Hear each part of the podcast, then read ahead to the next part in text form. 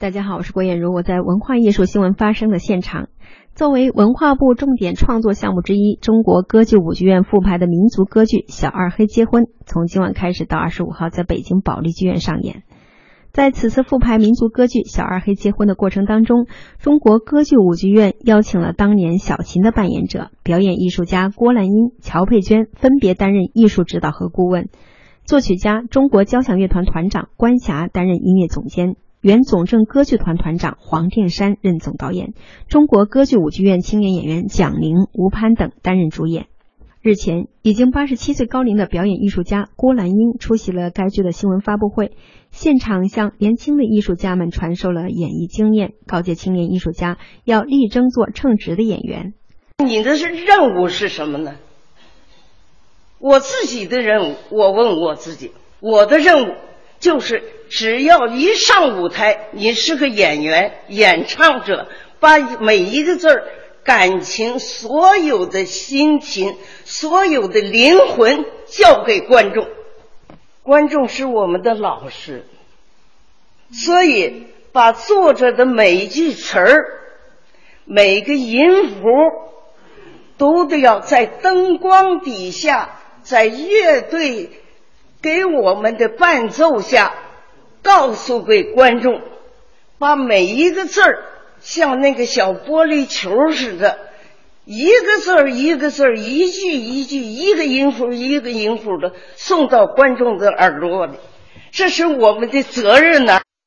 为了更好的塑造剧中的人物，二零一六年年初，歌剧《小二黑结婚》的主创人员一行到故事发源地山西省左权县采风。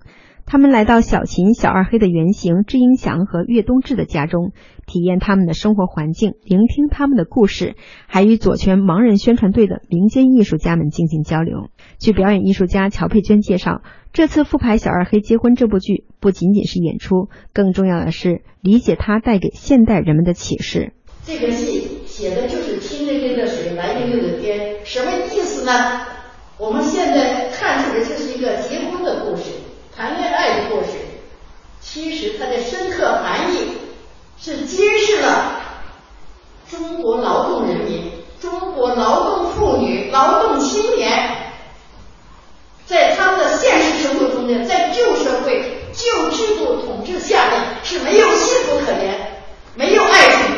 有爱情不能表现，有爱情不能达到目的。清冷冷的水，蓝冰冰的天，写的是我们政治上的清新。翻身，所以我觉得这个戏的它的走向就是新旧社会的对比。现实生活中，小二黑被恶势力给踢死了，小琴被嫁到东北一个商人是悲剧啊，同志们！我们年轻人不懂得什么叫恋爱，不懂得什么叫幸福，看看过去你就知道了。这段历史我们不应该忘记。据导演黄殿山介绍，此次复排歌剧《小二黑结婚》采用了民族管弦乐伴奏的方式，以现代理念重新编排配器，既保留了地域音乐风格，又融入了时尚元素和青春气息。同时，在表演样式、舞美设计等方面也进行了新的探索，力求让小琴和小二黑在新时期焕发出新的光彩。